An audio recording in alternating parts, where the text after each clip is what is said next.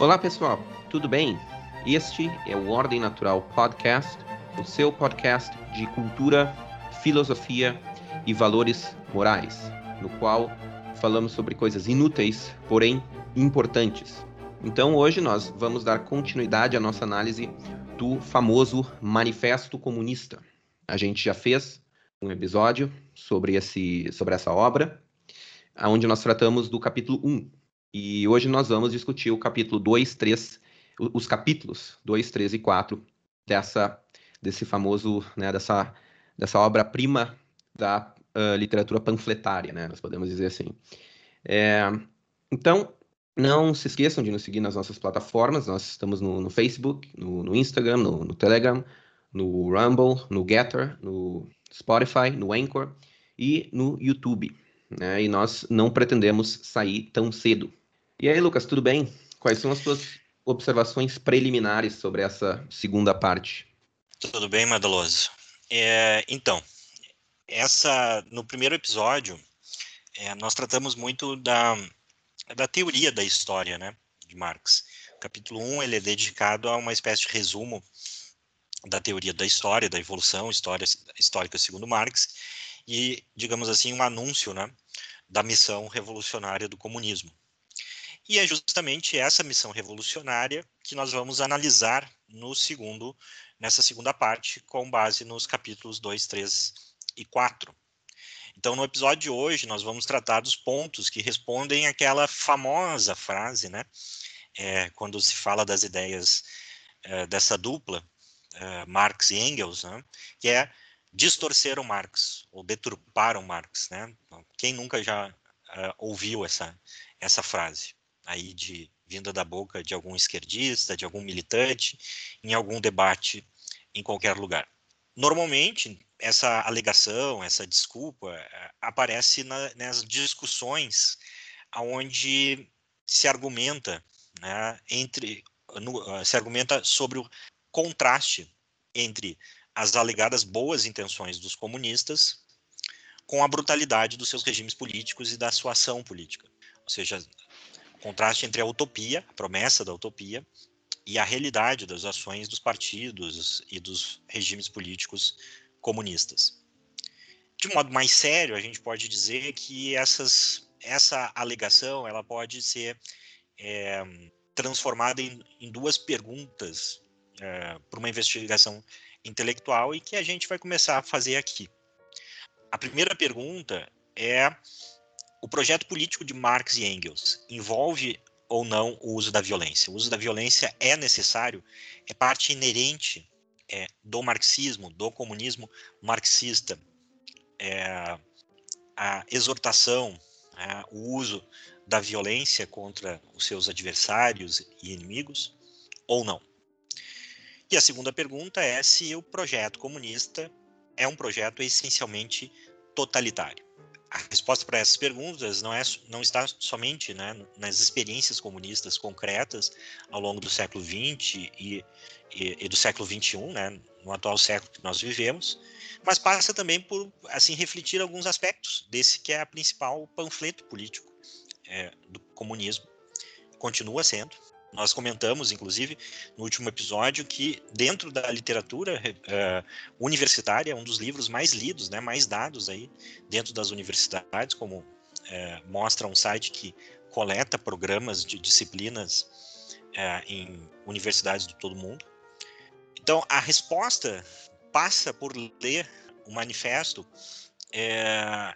buscando identificar duas coisas a resposta para a primeira pergunta, que é sobre se Marx e Engels é, advogam o uso da violência para é, realizar a sua utopia, pode ser respondida pelo modo como, no, no próprio manifesto do Partido Comunista, eles descrevem o que os comunistas querem fazer e o que vão fazer quando chegam no poder. A gente vai examinar isso. E a resposta para a segunda pergunta, se é totalitário ou não, começa por interpretar que tipo de mudança social o manifesto declara querer produzir na sociedade. Qual é a natureza né, do projeto político é, do manifesto. Ou seja, a gente vai analisar é, e nós vamos ver que não existe nada no manifesto que não seja a defesa da derrubada violenta de toda a ordem existente através da conquista do poder total pelos comunistas. É isso que trata o manifesto. Essa é a intenção né, uh, que Marx e Engels procuram convencer o leitor da sua legitimidade. Repito, no manifesto se propõe a legitimidade, a, o desejo de uma derrubada violenta de toda a ordem social existente em todos os seus aspectos, através da conquista do poder total pelos comunistas, visando exterminar toda e qualquer divergência ou oposição a eles. É isso que nós vamos refletir hoje. É, os capítulos eles, eles não são nem um pouco, digamos, é, tímidos. Eles podem mascarar com algumas figuras de linguagem, alguns é, recursos retóricos, mas eles não são tímidos em afirmar isso. Essas duas coisas, acabar com toda a ordem social até então construída e fazer isso a partir de um projeto político onde os comunistas tenham todo o poder sobre a sociedade. Antes, então, para o nosso ouvinte né, nos acompanhar melhor, Madaloso, resume aí um pouco para eles esses três capítulos restantes do manifesto para a gente começar a falar sobre esses dois pontos. Perfeito. Então, é, no primeiro capítulo, né, o Marx, uh, o Marx e o Engels, né, que são os autores, é, começam dizendo que os comunistas não têm objetivos que se dissociam do proletariado. Na verdade, os comunistas são a parte mais avançada do proletariado, aquela parte que tem a visão objetiva da história e que, por ter essa visão objetiva da história, deve guiar as massas para a revolução. O objetivo dos comunistas é educar o proletariado, fornecendo os elementos para que as massas proletárias entendam o seu papel histórico e também liderar o proletariado na luta pela conquista do poder político. No momento, então, que houver essa conquista, o resultado será de acordo com os autores, a destruição do sistema de propriedade burguês e a abolição da burguesia e do proletariado como classes sociais. Uh, o manifesto também responde a algumas acusações que são frequentemente feitas contra o comunismo, e nessas respostas, o Marx e o Engels, eles sempre, sempre têm a seguinte postura. Eles não negam as acusações, isso é importante, eles não negam as acusações, mas apenas dizem que não estão fazendo nada de muito diferente do que a burguesia uh, já fez ou vem fazendo. Eu vou mencionar aqui algumas dessas refutações que Marx e Engels apresentam, refutações entre aspas. Por exemplo, ao responder, ao responder à acusação de que os comunistas vão abolir a família, o Marx e Engels eles respondem dessa forma: a burguesia já aboliu a família do proletariado, né, cujos membros são explorados nas, nas fábricas uh, burguesas, e eles ressaltam que o que os comunistas vão fazer agora vai ser simplesmente abolir a família burguesa. É a família burguesa apenas que os comunistas vão abolir, porque a família proletária já foi abolida pela burguesia. Depois, respondendo à acusação de que no comunismo vai haver uma socialização das mulheres, né? essa é a acusação que os opositores fazem, vocês querem fazer uma socialização, uma comunidade das mulheres. Né? uma, o, os autores, né, o Marx e o Engels, respondem o seguinte, aspas, nossos burgueses, não se contentando em ter esposas e filhas de seus proletários à sua, à sua disposição, para não falar de prostitutas comuns, têm o maior prazer em seduzir as esposas uns dos outros. O casamento burguês é, na realidade, um sistema de esposas em comum. Fecha aspas.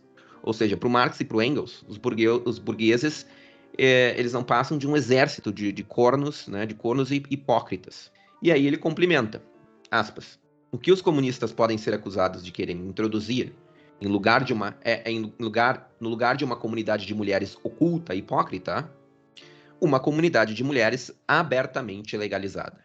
Fecha aspas. Palavras né, de Marx e Engels. Quanto à acusação de que o comunismo busca destruir as verdades eternas uh, como liberdade, justiça, etc., que são uh, comuns a todas as, sociedades, civilizações e condições sociais, Marx responde, então, Marx e Engels respondem que todas essas ideias legadas pela história consistem em verdades absolutas né, apenas na medida em que a exploração e a opressão de uma classe pela outra perduraram mesmo diante de todas as mudanças de sistemas políticos. Ou seja, ela, elas eram verdades absolutas, mas na verdade não são mais. Né? É, por isso, é, diz Marx, abre aspas, por isso, não é de se estranhar que a consciência social de todas as épocas, apesar da diversidade e da diferença, se movimente segundo certas formas comuns. É, a revolução comunista é a ruptura mais radical com as relações de propriedade remanescentes. Não é de se espantar que, em seu desenvolvimento, rompa-se de modo mais radical com as ideias do passado. Fecha aspas. Ou seja, o comunismo é o rompimento total e completo com o passado. É ruptura total com o passado, com todo o legado da história, com todas as ideias que persistiram ao longo da humanidade. É, só para complementar e esclarecer um pouco esse ponto, o que ele está dizendo é o seguinte: se existe um, um, algum tipo de moralidade universal, né, como se alega, é porque até então, né, todas as sociedades estão baseadas em relações de exploração. E para o Marx, é, as ideias elas são produtos da situação social. Então, se todas as sociedades até então é, foram organizadas em relações de exploração de classe, o caráter universal de algumas ideias morais e religiosas nada mais é do que a ressonância da universalidade do sistema de exploração de uma classe sobre a outra. Então, para o Marx, se você rompe com essas relações, se você cria uma, uma sociedade sem relações é, de exploração de classe, você rompe também com, com essas ideias. Então, o que o Marx está dizendo é que todas as tradições religiosas até aqui, é, todas as filosofias, todos os códigos morais que de alguma forma encontram algum elemento comum entre eles e que a gente possa dizer que isso é o, é, é, o acervo da cultura humana, nada mais o tal, é né? que... Como falava o C.S. Lewis, por exemplo, né? A gente pode... Como a gente analisou, né? É. é o C.S. Lewis na Abolição do Homem. Para o Marx, tudo isso nada mais é do que a ressonância é, daquilo que a história tem sido, que é um suceder de relações é, de exploração entre classes. Perfeito. É, então ele termina esse capítulo 2, afirmando que o proletariado terá que exercer um poder despótico uh, para abolir a propriedade privada e, com isso, inaugurar esse novo capítulo da história humana. Uh, algumas medidas ali que Marx afirma né, que o proletariado deve implementar quando, atingir o poder, nesse período de transição, nesse período da eliminação da sociedade burguesa. E muitas dessas medidas já são, eh, são implementadas em vários países. Né? Interessante, por exemplo, uma delas é a uh, centralização do crédito nas mãos do Estado por meio de um banco nacional com capital estatal e monopólio exclusivo. Né? E assim, não é isso que existe no mundo inteiro praticamente. Né? Eu, eu não conheço nenhum país que não tenha ou um banco central monopolista, ou então um banco central que é um garantidor de monopólios, assim, de, de, de monopólio não, de, de oligopólios de grandes é, grupos econômicos. É, o capítulo seguinte é usado para é, criticar outras correntes do socialismo da época, que, segundo Marx e Engels, tinham certas intuições corretas, mas não tinham a visão objetiva da história. Por exemplo, existe então o que o Marx chama de socialismo feudal, que se opõe ao capitalismo, mas de um ponto de vista dos aristocratas que foram suplantados pela burguesia. Esses socialistas, então, atacam os burgueses por terem destruído a ordem feudal antiga e desejam um retorno ao que eles acreditam que tenha sido uma época de harmonia patriarcal. Depois o Marx cita o socialismo, que ele chama de socialismo pequeno burguês, que reflete os interesses dos pequenos produtores e o receio que eles sentem de virem a ser uh, suplantados pela produção industrial em massa. É, esses socialistas então desejam retorno ao sistema pré-capitalista de produção e troca, uh, com guildas né, e uma economia camponesa patriarcal. Por isso, então, esse socialismo pequeno burguês é reacionário. E, e tudo que é reacionário para o Marx, fica bem claro, é, é algo horrível. horrível? Quanto ao, ao, que ele chama de socialismo alemão, né, de escritores alemães, é, não passa de uma retórica sentimental, de especulações e generalidades sobre a humanidade, que não leva em consideração as divisões de classe e os interesses particulares dos trabalhadores. Essas correntes de socialismo fazem parte do socialismo reacionário. Depois ele critica o que ele chama de socialismo burguês, de, de Proudhon, e também socialismo utópico, né, o qual Marx nunca levou muito a sério. Mas, de modo geral, é isso. Ele vai criticando outras correntes aí do, do, do socialismo né, é, que pululavam lá na, nessa época. E depois, uh, no, no último capítulo, o Marx e o Engels eles, eles apenas esclarecem que os comunistas, eles em toda parte, né, todos os, os diferentes países, eles vão sempre apoiar aqueles movimentos mais revolucionários, né, que realmente desejam é, uma ruptura né, é, uh, com, com as tradições né, locais. Então, é, eu acho que essa parte aí do, é, da crítica às demais correntes que diga-se de passagem, né? O que, que é comum entre todas essas correntes que ele analisa é, no penúltimo capítulo? São todas críticas à ordem capitalista. São correntes que vão criticar o que na época do Marx era é, a formação, né? Aquela sociedade que estava se formando, industrial, capitalista e tudo mais. É, então é muito interessante a gente entender é, esse elemento é, para entender aquele primeiro ponto que eu, que eu falava no início do episódio, ou seja, o caráter, é, caráter violento né, e até mesmo totalitário é, do projeto do Marx. Então, isso passa, é, primeiro, com aquele ponto que ele vai afirmar no, no, no segundo capítulo, de que os comunistas são a vanguarda do proletariado. Eles são portadores do interesse e da missão revolucionária do proletariado. Né? E os comunistas eles não são necessariamente membros do proletariado. Né? O próprio Marx se vê como um comunista, né? É, e ele não é um membro do proletariado, né? É, nem do ponto de vista da origem familiar dele e da esposa dele, como depois, posteriormente, inclusive o seu, uh, o seu companheiro né, da escrita do manifesto, o Friedrich Engels, é, era um, um, industriário, né, um herdeiro de uma fortuna industrial. Então, o que, que, isso quer dizer? Quer dizer o seguinte: só existe um projeto político que se encaixa e é legítimo ao cumprimento do, do, do projeto histórico, né, da, da emancipação humana, que é a tomada de poder do proletariado. E os arquitetos da tomada de poder do, do proletariado são os comunistas. Nenhuma outra corrente política, mesmo que se oponha ao capitalismo, é uma legítima representante. O único projeto legítimo de transformação da sociedade e cumprimento da missão revolucionária do proletariado é o projeto do Partido Comunista, do movimento comunista, arquitetado por intelectuais como Marx e Engels. Então, os comunistas eles têm como função organizar o proletariado para cumprir essa missão. Dito de uma maneira mais realista, os comunistas vão ser os líderes do, do proletariado e o proletariado, então, né, cumprindo as ordens dos seus líderes, os colocarão, os seus líderes, no poder. Então, nesse sentido, é muito interessante. Qualquer crítica ao capitalismo e à burguesia que não seja uma crítica comunista, ela é, para Marx, ou reacionária ou utópica. Então, veja o seguinte: aqui já há impotência, né, de uma maneira bem clara de que, uma vez que os, os, os comunistas estiver, estiverem no poder, não existe é, facções, tendências, outras correntes políticas compatíveis, aceitáveis.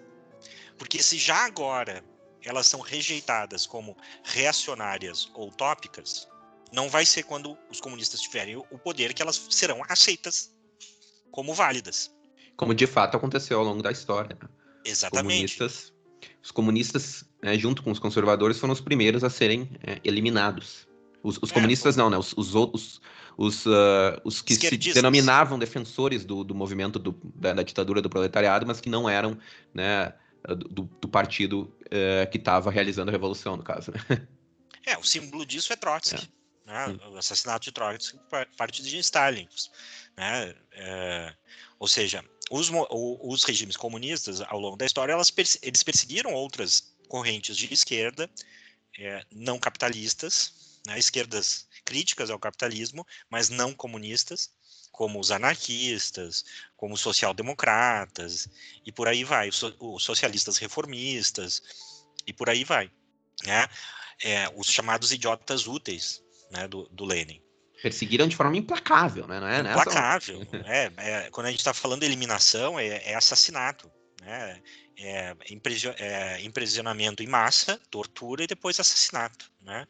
No, meio, no meio aí pode ser escravizado ou até mesmo reeducado, entre aspas, né? para servir aí a ditadura é, comunista. Então, aí dali a gente extrai também dessa crítica ao, aos outros, às outras formas de socialismo, nós extraímos o que é não ser comunista segundo Marx e Engels. Não ser comunista ao meu ver, segundo Marx e Engels, é defender as formas tradicionais de relações de trabalho. Ou seja, é, é defender, por exemplo, as guildas, é defender formas familiares e patriarcais é, de organização da propriedade. Né? Ou seja, não é ser comunista não é só condenar a forma assalariada de trabalho que de fato é condenada por Marx, mas também é condenar junto com a forma salariada as formas anteriores de relação é, de relação trabalho e que o Marx via até como positiva elas primeiro terem, terem sido abolidas para que a forma é, assalariada emergisse. Não ser comunista para Marx e Engels é defender pequenos negócios e propriedades familiares, que é a chamada pequena burguesia. Marx mostra nessa, nesse trecho um, um desprezo por qualquer é, reivindicação política é, de preservação dos pequenos negócios. Né? Ele diz, inclusive, assim: olha, esses caras estão até lutando contra a corrente, né? O capitalismo vai eliminá-los e a gente não vai reverter, né? A única coisa é que o, grande negócio deixa de ser dos burgueses para ser do, do regime comunista. Né? É, ele diz Mas... uma, uma, fase, uma, uma frase famosa, ele diz que estão querendo é, girar a roda da história ao contrário, alguma coisa assim, né? Exatamente. Né? Então, assim, pequenos negócios, é, propriedade familiar, etc. Isso daí, é, é para Marx, é voltar na história. Uhum. Né? Então, você aí que é de esquerda e defende, por exemplo, a agricultura familiar, né, é, dê uma olhada no manifesto, porque para o Marx essa história de de uh, produção rural familiar, é voltar na história, é, é, coisa de reacionário. E o terceiro, que eu acho que é o mais emblemático do, da questão da violência, é que não ser comunista, para Marx e Engels, é defender qualquer proposta reformista e ou pacífica de correção dos problemas da sociedade capitalista, do industrialismo, que qualquer, com perdão da palavra, débil mental consegue identificar. Ou seja, a nossa sociedade ela trouxe algumas coisas positivas, trouxe do ponto de vista material, mas também várias outras coisas continuam sendo problemáticas dentro dessa sociedade. Para Marx esse não é, não é um, digamos assim, não é o ponto. O ponto para Marx é você enxergar que existam saídas que são reformistas, que são é, pacíficas é, para essa situação. Né? Então, deixa eu citar dois trechos aqui que eu acho que são reveladores é, no quanto Marx e Engels desprezam qualquer forma de, é, de projeto é, socialista, à esquerda, podemos colocar assim, que não, que não envolva uma ação política radical e violenta. Então, lá no final desse, é, desse capítulo 3, em um determinado momento, eles dizem o seguinte: assim sendo, eles estão falando dos, do que eles chamam de socialismo e comunismo crítico utópico. Né? Para o crítico utópico é, são autores como Saint-Simon, Fourier, Robert Owen, né? são os chamados socialistas utópicos. Então eles dizem o seguinte, abre aspas, assim sendo, censuram os socialistas utópicos toda ação política, vale dizer, toda ação revolucionária. Socialistas utópicos querem atingir seu objetivo por vias pacíficas e procuram, por intermédio de pequenos experimentos, naturalmente mal sucedidos, por meio da força do exemplo, abrir caminho ao novo evangelho social. Ou seja, o Marx tem, nesse capítulo, Marx declara que tem total desprezo por alternativas que visem transformar a sociedade, para usar a palavra, as palavras deles, por vias pacíficas ou por meio da força do exemplo. Ou seja, estamos propondo viver dessa forma. Né? Então vamos viver dessa forma e mostrar para as pessoas como é essa forma de viver é melhor do que a outra. Né? Isso é, digamos assim, é, é, um, é uma ação política de pessoas normais. Dizer assim, olha, eu vou, já que eu não consigo convencer as pessoas é, com palavras, muitas delas ac não acreditam naquilo que eu estou propondo, vamos colocar em prática, mostrar os bons resultados e aí as pessoas virão para o nosso lado. Para o Marx, isso daqui é a coisa mais estúpida do mundo. É a coisa mais estúpida do mundo. E quando e, e aí eu pergunto, se na atual sociedade Marx e Engels acham isso ilegítimo, vocês acham que iniciativas desse tipo seriam possíveis em regimes comunistas? É evidente que não. Logo em seguida. Só para contextualizar, de fato teve uns, alguns experimentos de socialismo utópico, eh, principalmente nos Estados Unidos, né? Que no século XIX, muitos deles, muitos deles não todos, eles fracassaram, acabaram fracassando, né? É, e aí o Marx, né, estava também respondendo a, a, provavelmente a esses fracassos aí. É, e depois a gente teve até no Brasil, fracassaram também, mas alguns até se transformaram em adaptações é, viáveis, né, conformes, eu diria, à natureza humana, é, no sul do Brasil. Né? Então, no sul do Brasil, toda uma, existe, principalmente no meio rural, toda uma tradição associativa, cooperativa, que algumas delas nascem desses experimentos que, vendo as suas limitações, depois se transformam em formas de empresas associativas, cooperativas, muitas delas que existem até hoje, né, e, e geram aí uma, uma, uma vida né, digna para muita gente. Mas no final, eu acho que fica muito claro essa intenção violenta deles. Né? Em outros momentos que a gente, a gente pode discutir aqui, também fica claro. Mas o, o famoso é, parágrafo de encerramento do manifesto é, fala isso de uma maneira muito clara, no meu entendimento. Eles diz, dizem o seguinte: abre aspas. Os comunistas repudiam todo e qualquer ocultamento de suas posições e intenções. É um negócio muito, muito interessante, né? Porque hoje, né, depois da, desses, digamos assim, dessa má propaganda de 100 milhões de mortos ao longo do século XX, né? 120 eles, milhões de mortos, de acordo com é, dados mais recentes, né? Exatamente, né? Então, é, a gente tem que dar uma mascaradinha aqui. uma mascaradinha um pouquinho uhum. nas nossas intenções. Inclusive dizer que o nosso comunismo hoje é um comunismo melhor do que foi né, no século passado. Tem uma frase que eu acho genial, Jordan Peterson, quando alguém alega isso, né, ele diz assim: e se, e se, e se fosse assim, a, o mesmo argumento para o nazismo? Uhum. Olha, você está muito preso ao, ao, passado, a Hitler, o nacional-socialismo evoluiu muito desde então, em, em uhum. matéria doutrinária. Você, a gente ia aceitar? Óbvio que não. Né? Mas vamos lá. Os comunistas repudiam todo e qualquer ocultamento de suas posições e intenções. Eles declaram abertamente que seus propósitos só podem, olha, olha a expressão, só podem ser alcançados mediante a derrubada pela força de toda a ordem social. Ou seja, para o comunismo só existe uma saída. Qual é essa saída? A destruição, a derrubada de toda a ordem social pela força. Tá? Até hoje, né, da ordem social até hoje reinante. Eles continuam. Aí vai. Que as classes dominantes tremam ante a revolução comunista. Né? Não, há, não há espaço para conciliação. Não há espaço para diálogo, né? Vamos, vamos fazer um diálogo. Entendimentos, etc. Não, tremam. Né? Os proletários, claro que ele não vai dizer os comunistas, mas os, pro, os proletários, nada mais têm a perder com ela do que seus grilhões.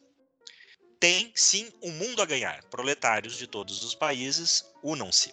A minha tradução tá assim, né? Mas eu quero chamar a atenção para isso aqui, ó. Só os, os propósitos, né, do comunismo só podem ser alcançados mediante a derrubada pela força. Então, aqui, a admissão de violência. E logo em seguida, a admissão de que é um projeto totalitário, porque é a derrubada de toda a ordem social. Não é de parte dela, não é se livrar daquilo que não funciona, né? é de toda a ordem social até hoje reinante. Ok? É, é, é é interessante, a gente, precisa, a gente precisa notar isso, né? Esse é um aspecto fundamental, né? Por que, que o marxismo ele é essencialmente totalitário? Porque, assim, O Marx ele está claramente falando né, em várias partes do manifesto. Né, eu já citei uma parte onde ele diz que a revolução comunista é a ruptura mais radical com as relações é, de propriedade remanescentes. Não é de se espantar que, em seu desenvolvimento, rompa-se de modo mais radical com as ideias do passado, né? E essa parte também que o Lucas uh, mencionou, e algumas outras trechos também no manifesto, ele está claramente falando aqui em passar a borracha na história humana, né? Começar tudo de, do zero.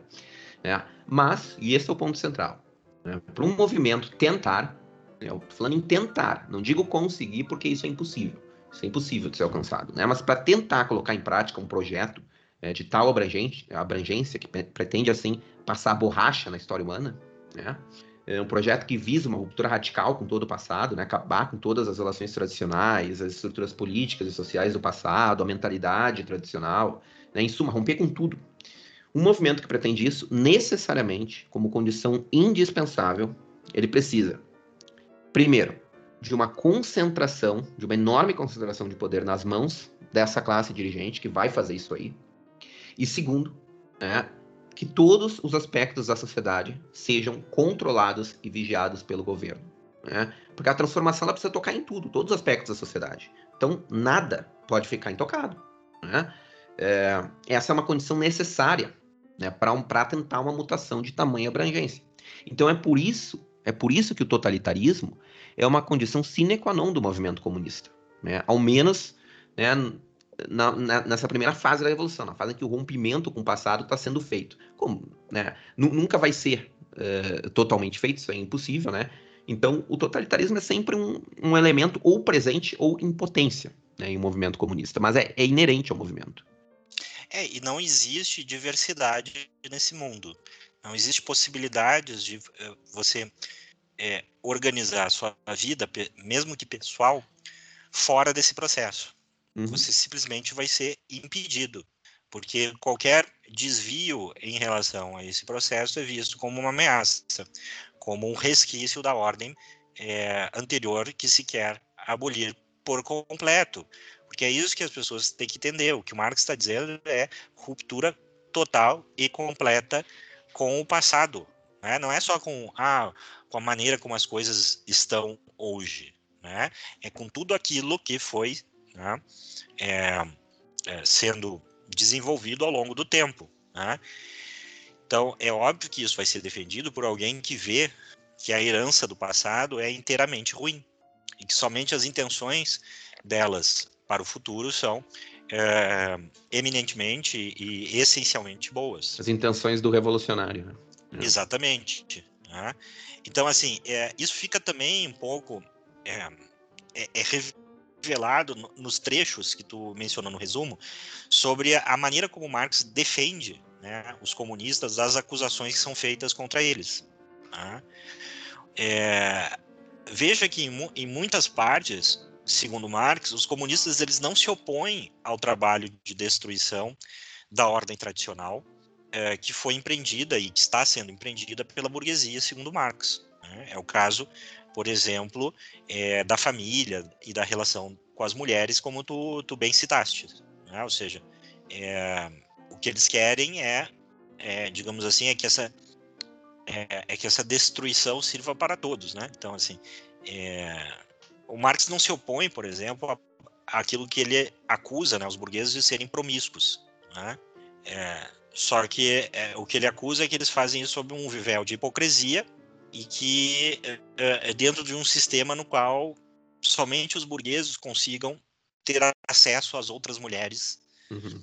né, é, de modo sexual, vamos colocar assim. Então, assim, o problema do Marx não é com, com o ato em si, né, é, é o fato de que isso não está sob controle e a dirigência comunista. Uma outra forma que ele se, ele se defende, eu queria mencionar aqui, é, que não chegou a mencionar no, no resumo, é, o Marx também def, defende, é, se defende das acusações que fazem contra os comunistas, dizendo que somente são contra a forma burguesa de algo. É o caso da propriedade, por exemplo. É, deixa eu citar um, um trecho aqui que eu acho que fica muito claro. Ele diz o seguinte: horroriza os senhores, né, aqueles que se opõem ao comunismo, que todos eles são burgueses ou ligados à burguesia, né? Horroriza aos senhores o fato de querermos abolir a propriedade privada. A verdade, porém, é que ela já foi abolida para nove décimos dos membros da sociedade dos senhores. E é ao fato de não existir para nove décimos dessa sociedade que ela deve sua existência. Os senhores nos acusam, pois, de querer abolir uma propriedade que tem por pressuposto necessário a imensa maioria da sociedade não dispor de propriedade nenhuma. Os senhores nos acusam, em resumo, de querer abolir a sua propriedade. E é, e é isso mesmo que queremos. Ou seja, para o Marx, né, é, a é a propriedade da burguesia, ou a forma burguesa de propriedade, que é o problema, e não, digamos assim, a propriedade em si, a concentração de propriedade em grandes grupos. É o fato de estar na mão e no controle da burguesia.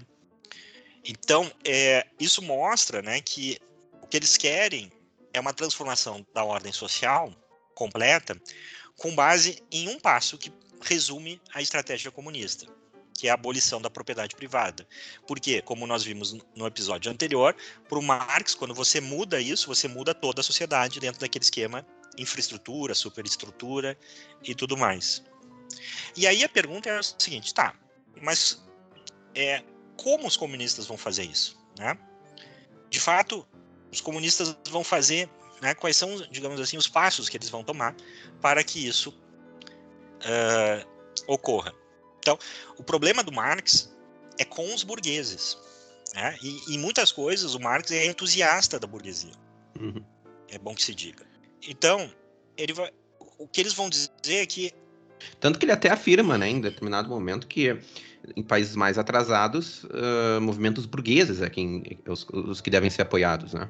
Exatamente. É, porque, porque justamente por isso, a burguesia, né, ela é, digamos assim, uh, o último o, o, estágio anterior da história ao último estágio. Né? E dessa forma, né, a burguesia ela é um instrumento do progresso também. Né? Mas no momento em que a burguesia já cumpriu com seu papel histórico, aí ela deixa de ser um instrumento do progresso né, e passa a ser um instrumento da reação, digamos assim. E aí é que entram os comunistas, né, para derrotar a burguesia e passar a borracha na história. Exatamente. Então a, a, perspectiva dele é que toda a sociedade irá mudar com o extermínio da propriedade privada e suas respectivas relações de propriedade, né? A relação assalariada, etc. Ou seja, você acabando com isso, você acaba com toda a ordem social até então existente. Né? É, eles afirmam isso de uma maneira categórica também em outro momento, quando eles dizem né, o seguinte: a revolução comunista constitui o rompimento mais radical das relações tradicionais de propriedade. Não admira, pois, que, no curso do seu desenvolvimento, a ruptura com as ideias tradicionais seja também a mais radical. Ou seja, não é que você. É, ou seja, na medida que você rompe com a propriedade privada, você também vai produzir um rompimento com toda com todo o acervo da cultura até então existente. Mas fica ainda a questão: como eles vão fazer isso? Como eles vão eliminar a propriedade? O que de fato eles vão fazer?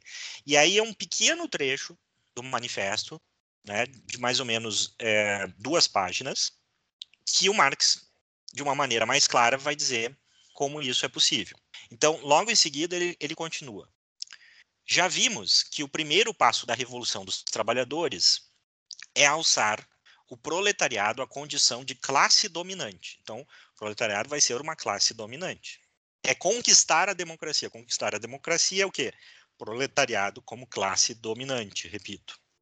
Então, sempre que alguém da esquerda diz né, antidemocrático, é porque você não reconhece que democracia é o poder do proletariado. É basicamente isso.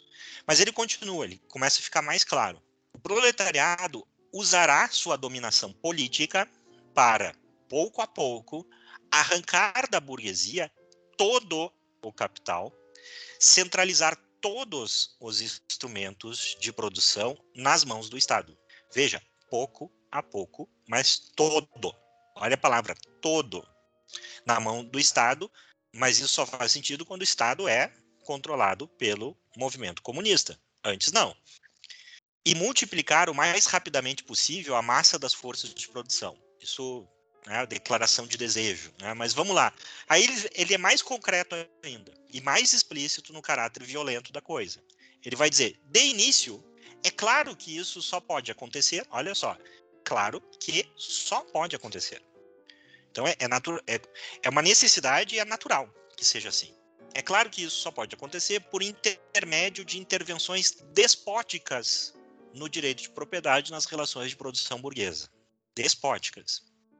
Ou seja, por intermédio de medidas que parecem economicamente insuficientes e insustentáveis, mas que, no curso do movimento, transcenderão a si mesmas e são inevitáveis como meio de transformação da totalidade do modo de produção. Então, nós vamos impor uma condição e se você desconfiar que o negócio não está funcionando, né, aceite que daqui a pouco transcende e a coisa começa a funcionar. Mas veja que é uma intervenção despótica. Mas mesmo assim, ainda, né, dizendo, tá, mas o que, que são as tais das, das uh, intervenções despóticas no direito e nas relações de propriedade? Ele prossegue. Naturalmente, essas medidas serão diferentes nos diferentes países. Ok. Né? Para os países mais desenvolvidos, ou seja, mais capitalistas, né? no entanto, aplicar-se-ão de forma geral as que se seguem, as medidas que se seguem. E aqui tem o famoso decálogo de políticas. Então, veja o seguinte, algumas delas. Lembra aqui... que fica para os países mais envolvidos Mar, por Marx na época era Inglaterra, França e a parte ocidental da Alemanha ali, né? É, Isso. É, mais ou menos. Tá? Mas veja o seguinte, algumas dessas medidas servem até como slogans gerais para uma campanha política. Por exemplo, a 10, né? A 10 vai dizer assim: educação pública e gratuita para todas as crianças. Eliminação do trabalho infantil nas fábricas em sua forma atual. Olha só que bonitinho. Só que daí vem uma terceira frase aqui: associação da, da educação com a produção material, etc. Não, seja... a educação das crianças para o Marx, né, ele tem até um elemento, tem até um momento ali que, quando ele está querendo, naquela parte que ele está querendo refutar as acusações dos comunistas, se eu não me engano, as acusações contra os comunistas, né, que ele diz assim, ah, vocês nos acusam, né, de querer uh, doutrinar as crianças do comunismo, mas os burgueses já fazem isso. Sim, a gente quer mesmo doutrinar, a gente quer é. tirar as crianças da doutrinação burguesa, ou seja, ed Exato. educação educação gratuita para o Marx é doutrinação comunista gratuita. Basicamente é. isso. E basicamente o que o Marx está dizendo assim, é, o, o poder que ele enxerga na burguesia não é um problema. O problema é que ele não está na mão do proletariado. Exato. Entendeu? Então, assim, tanto que ele diz, olha, é, vocês nos acusam disso, mas também vocês fazem isso. Uhum. Então, a única coisa que eu me oponho é que eu não estou fazendo isso. Parece criança, né? Parece criança falando, ah, mas tu tá fazendo, ah, mas foi tu que começou, tu também fez, é. né? É mais ou menos isso. Ou não, quando a mãe diz, né, você não pode fazer isso. Ah, mas o pai do fulano deixou, né? Como se uma coisa levasse a outra. Mas eh, vamos analisar aqui essas medidas políticas, começando pela primeira, que eu acho que é interessante para mostrar como é essencialmente totalitário. O próprio Marx reconhece que para mudar a tal da propriedade, você tem que lidar com todos os aspectos, não pode permitir nenhum tipo de dissidência, nenhum tipo de diferença, nenhum tipo de, é, é, de resistência ao, ao projeto comunista. Tá? A primeira, ele vai dizer o seguinte: expropriação da propriedade fundiária e utilização das rendas da terra nas despesas do Estado. Ou seja, o campo deve servir ao Estado. E ao Estado, nesse momento, é o quê? É proletariado como classe dominante. Né? Então, toda a propriedade fundiária e todo o ganho da propriedade fundiária deve ir para a organização política do Estado controlada pelos comunistas. Então, nada de você produzir para si, para sua família, isso daí é reacionário. Você tem que produzir para o Estado, e aí o Estado é que vai decidir o quanto da sua produção lhe corresponde. E eles fizeram isso. Eles fizeram isso quando entraram no poder. Não teve nenhum regime político que não submeteu o campo ao projeto político da classe dirigente comunista. Nenhum, nenhum, nenhum, nenhum. Não tem nenhum regime comunista aonde o camponês, por menor que seja, foi deixado em paz para produzir para sua subsistência. Segundo, e aí eu pergunto, qual é, o, qual é a pessoa da esquerda que não defende isso? Forte imposto progressivo. Né? E tem algumas pessoas, eu acho muito interessante isso, que dizem assim, ah, imposto progressivo é apenas uma questão de redistribuição de renda. Não, o Marx está dizendo aqui, é uma forma de você progressivamente abolir a propriedade. Porque ninguém vai mais querer ter propriedade. Né? Se eu, eu vou batalhar a vida inteira para construir um patrimônio para depois ser taxado 80%, 90%. Uhum. Né? Não faz nem, nenhum sentido. Então, forte imposto progressivo. Então, quanto mais você ganhar economicamente, mais vão lhe tirar. É isso que quer dizer imposto progressivo. Tá? É, três. Esse aqui eu acho. Né? Aqui você vê que o, o problema do. Aqui você vê que o Marx tem uma, uma coisa com a família, né? Uhum. Ele diz o seguinte: supressão do direito de herança. Não vai ter mais herança. Então, assim, pode esquecer, né, de você trabalhar para relegar né, algum conforto para os seus filhos. É, isso daí é egoísmo. Isso não pode existir. Veja, é supressão do direito de herança. Não é assim, ah, vamos taxar as grandes fortunas, né? Não, é supressão. Você não pode transmitir patrimônio para os seus filhos. Ponto final. Quatro, confisco da propriedade. Aqui vem a coisa totalitária, eu acho, na sua essência. Veja o seguinte: confisco da propriedade de todos os emigrantes. Então, se você não está gostando do regime comunista e quer fugir do paraíso comunista, você até pode fugir, mas antes a gente vai tirar tudo que você tem. Né? Você vai poder sair só com a sua roupa do corpo, e olhe lá. E rebeldes, né? É. E depois ele continua, rebeldes. Né? Então, se você quer sair do paraíso comunista, nós confiscamos a sua propriedade, toda a sua propriedade. Se você fica, mas não concorda com a gente, nós confiscamos toda a sua propriedade. Basicamente assim, ó, nós vamos quebrar você, né? Nós vamos quebrar você para que você aceite que nós dominamos você. Que fique Se só quer que fique claro, ele está falando da propriedade pessoal, né? Porque é, os meios de produção já foram né, socializados foram, é. nesse sistema, né? Ele está falando da propriedade pessoal. Do, é de indivíduos, das... é de é indivíduos, é, é, dos emigrantes e rebeldes. Sim. Não é a propriedade, não é, é empresa, meios de produção, é dessas pessoas. Por exemplo, que que a é roupa que eu tenho, a comida que eu como, né? os livros que eu leio. Porque o que, que é o imigrante e o rebelde? É aquelas pessoas que não querem viver sobre o maravilhoso mundo comunista. Então essas pessoas elas não têm direito, elas não têm direito a nada, porque nesse nível de propriedade é basicamente é, eles estão declarando você não tem direito de existir pelos seus próprios meios, pela sua própria vontade. Então nós vamos tirar o produto da sua vontade, que é a sua propriedade, para ver se você aprende. Para quando você estiver morrendo de fome, né, você implore e aí ceda e dê obediência a nós. Quinto, você, é, o Madaloso falou, centralização do crédito nas mãos do Estado, mediante um banco nacional com capital estatal e monopólio exclusivo, ou seja, qualquer fonte de, de transação financeira, crédito, tem que passar pela autorização do regime. Agora, nem o direito de vir na prática você vai ter. Por quê? Porque o sexto é centralização dos transportes nas, nas mãos do Estado. E quem é que vai utilizar os transportes na mão do Estado? Aqueles que o Estado entende que são leais. E dos, ele fala também da, dos instrumentos de comunicação também, né? É. Então, né? É, depois ele diz, ó, multipli, multiplicação das fábricas nacionais, ou seja, acaba os, os pequenos negócios, familiares, regionais, é fábricas nacionais, grandes conglomerados empresariais. Multiplicação das fábricas nacionais, dos instrumentos de produção, expansão e melhoria das terras para o cultivo segundo um plano comunitário, né, que é o plano estatal. Oitavo, essa aqui também, né, você não vai escolher como é, você não vai escolher o seu trabalho, você não vai escolher o quanto você quer trabalhar, como você quer trabalhar, porque o Marx diz o seguinte: obrigatoriedade do trabalho para todos criação do, de exércitos industriais, sobretudo para a agricultura. Ou seja, o Estado vai determinar os trabalhos e você vai ter que trabalhar. Você não pode. Né? Veja que é uma coisa meio evasiva, porque a mim, quando a primeira vez que eu, que eu lia esse decálogo, eu sempre pergun perguntava assim: tá, na prática política, e eu já vou chegar nesse ponto, mas assim, na prática política é: e se eu não quiser? Né? Por exemplo, quando diz assim, expropriação da propriedade fundiária utilização das terras nas despesas do Estado. E se eu não quiser que a minha terra sirva a esse propósito?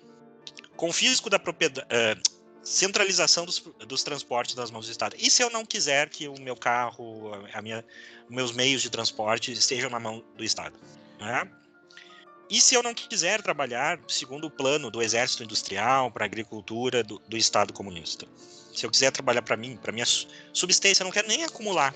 Não quero nem acumular, eu quero viver no meio do mato, numa pequena propriedade, produzir meu próprio alimento. Se acontecer alguma coisa comigo, eu aceito o custo da minha decisão de viver isolado.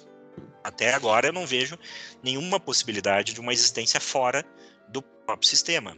E por último, união das atividades agrícolas e industriais empenho na eliminação gradativa da diferença entre cidade e campo. Ou seja, nada mais dessa coisa de né, o sistema funcionar nas metrópoles e o campo funcionar diferente, tudo tem que estar sob o controle. É isso que quer dizer eliminação da diferença entre, entre cidade e campo. Uhum. É, tudo tem que estar sob uma mesma direção e administração. Agora veja o seguinte: logo em seguida, ele vai falar isso aqui, ó, abre aspas no curso do desenvolvimento dessas medidas, tá? Uma vez desaparecidas as diferenças de classe e estando toda a produção nas mãos dos indivíduos associados, o poder público perde o seu caráter político. Aí o Marx vai explicar o que é um poder público com caráter político. O poder político, em seu sentido real, é o poder de é o poder organizado de uma classe para a opressão da outra. E aqui a gente faz uma grande pausa para refletir sobre essa frase, que ele está dizendo o seguinte: só quando nós chegarmos lá é que isso não vai ser necessário. Então, enquanto houver o regime comunista, nós temos é, poder público operando em caráter político. E o que, que isso quer dizer? Quer dizer que uma classe se organizou para oprimir a outra. Marx não está negando que vai haver opressão contra aqueles grupos não proletários. Uhum que não, que, digamos assim, que se opõe ao projeto comunista, né, que supostamente é a materialização do interesse de classe do proletariado. O que ele está dizendo aqui, no fundo, por conclusão óbvia, é o seguinte: se todo o poder público tem, que tem caráter político é um poder organizado para uma classe oprimir a outra, e que o poder, então, do regime do proletariado, ele só deixa de ter um caráter político quando não existir mais nenhuma outra classe além do proletariado, é sinal que tudo antes se trata da opressão do regime comunista em nome do proletariado, oprimindo os demais grupos, Sim. as demais classes. Né? Então, assim, é, para mim não resta dúvida que é o que eu falei, ou seja, é um projeto onde não existe, não, não há espaço para nenhum outro tipo é, de intenção, de, eu diria assim, de projeto de vida que não esteja de acordo com o projeto, com é, o plano comunista da história. Uhum. Você não pode se recusar a trabalhar, você não pode se recusar a isso, aquilo, aquilo outro. Sob pena, gente... Desculpa, continua. Sob pena de é, tirarem tudo seu até a sua propriedade. É, e quando a gente vê ao longo da história, né, principalmente uh, no comunismo soviético, no comunismo chinês e no comunismo uh, de, de Camboja, né, a gente vê é, é esse roteiro sendo implementado, né, esse roteiro sendo implementado, essa listinha, né, tudo aqui que o Marx está falando sendo implementado. Obviamente, os resultados né, acabaram é, acabou não, não, não, não criando essa sociedade, esse paraíso terreno que o Marx queria que fosse criado. Né? Por quê? Porque a teoria do Marx estava errada. Né? Mas, então, assim, né? Uh, o marxismo não conseguiu alcançar os seus objetivos. Né? Por quê? Que seria a criação do, do paraíso terreno, porque a teoria estava errada. Mas, assim, é, a teoria não descreve a realidade, né? A teoria de que toda a história da humanidade é a história da luta de classes, que a infraestrutura e superestrutura, a superestrutura é um reflexo da infraestrutura, etc. Mas, assim, não tem como negar que a cartilha marxista, que o programa marxista foi implementado. É, eu, eu acho que não tem como negar. É, assim, quem leu o Manifesto Comunista com atenção e quem vê o que aconteceu ao longo da história, né, eu, assim, quem diz, né, comunismo foi deturpado, né, essa pessoa ou ela não estudou os regimes comunistas e o manifesto, ou ela tá com treta, né, ou ela tá querendo te enganar. É, eu, eu concordo com isso, e eu, eu diria mais, né, é, uma pergunta que de, deva ser, ser feita para todo e qualquer é, líder comunista é o seguinte: é, os 100 milhões de pessoas que morreram, que foram assassinadas por regimes comunistas, mereceram ser mortas? Vamos colocar a coisa no nível mais básico. Essas pessoas mereceram serem mortas? Né? Essa é a pergunta que tem que ser respondida. Só, só, só deixar uma coisa clara: 100, 100, quando se fala em 100 milhões de pessoas, não se falam 100 milhões de pessoas que morreram em regimes comunistas, são 100 milhões de pessoas que morreram dire, diretamente, né, por uma questão política. Assassinadas. Assassinadas, é, exato. Assassinadas. É. Estavam não é assim alguém que ah, tá, assassinadas. É, estava subnutrida em um regime comunista e pegou uma doença e morreu. Não, são pessoas que foram assassinadas pelo regime. É. Né? Então, assim, essas pessoas me merecem ser assassinadas, né? Quando você fala de... Porque eu acho, assim, é uma das, uma das coisas que o Marx consegue cativar um, um leitor é, que não tenha, vamos dizer assim, sistema imunológico é, intelectual, né? é, é, é o poder da abstração. Né? Então, é a classe burguesa, é a propriedade. Só que tudo isso é, tem um CPF, entendeu? Tem um CPF, ou seja, é, você está falando de é, redistribuir a renda, eu quero saber a renda de quem para quem. E por que que essa, a renda dessa pessoa, e não é assim, eu não estou falando, é, ah, não, da burguesia, do 1% mais rico. Não, eu quero saber exatamente quem está incluído nesses 1% mais ricos. No nível, inclusive, de nomes. Eu quero que você declare que fulano de tal não tem direito sobre aquilo que possui. E a segunda pergunta que deve ser feita é se fulano de tal, ao não reconhecer a sua boa intenção, senhor comunista, de tirar a propriedade dele, o que acontecerá com ele se ele resistir? É, porque é isso. Exato. É, é disso que se trata, entendeu?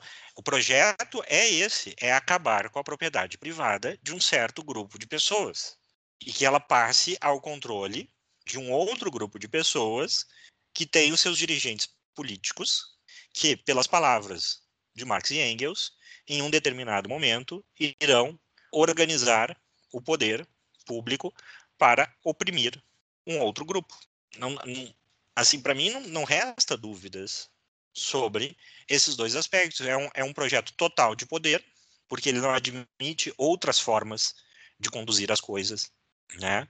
Ele não admite concorrência, nem mesmo com as formas que se opõem ao, ao sistema é, que eles estão criticando. E de outro lado, é que para isso vale a violência, para isso vale a completa aniquilação do outro, que esboce, às vezes não é nem assim uma oposição, né? É uma discordância. Vou, tá, ok, vou pegar minhas coisas e ir embora, ir para outro lugar. Não vou, não vou encher o saco de vocês. Não, não pode. Não pode. Se você quer ir para outro lugar, vai ir, mas vai ir pelado, vai ir com, com roupa, mas assim, as suas coisas tu não pode levar daqui. Nós temos que ser recompensados por você não querer sub submeter a nós. Né? Então, é, isso mostra um pouco da, né, é, de que o manifesto não é apenas, digamos assim, uma declaração de princípios. Né? É, é, digamos assim, uma declaração de um projeto de poder político que envolve violência e que envolve controle total sobre a sociedade. Por quê? Porque a sua meta final é romper, como tu bem disse, Mandaloso, com o passado. É, exatamente, né? Eu acho que é, ficou muito claro, né? Ficou muito claro isso aí. É, quem leu o manifesto com atenção consegue perceber a maldade que tá, né? na verdade é algo maligno, né? para ser bem sincero. E então, pessoal, eu uh, espero que vocês tenham gostado né? é, nessa segunda, essa nossa segunda parte do Manifesto Comunista. Não se esqueçam de nos seguir nas, nas nossas redes sociais. Né? Nós estamos lá no, no, no Telegram, no, no, Instagram, no, no Rumble, no Getter, no Spotify, no Anchor, no YouTube. E uh, não pretendemos sair tão cedo. E então é isso, pessoal. Espero que vocês tenham gostado e fiquem com Deus. Muito obrigado, pessoal, pela sua audiência. É, em breve nós vamos abordar uma série aí sobre os crimes dos regimes marxistas, baseado no livro que é talvez a mais, um, o mais amplo levantamento dos, uh, dos regimes comunistas, que é o livro negro do, do, uh, do comunismo. É. Então, aguardem para né, quem não conhece saber, quem conhece relembrar, refletir aí com a gente. Muito obrigado, fiquem com Deus e até a próxima.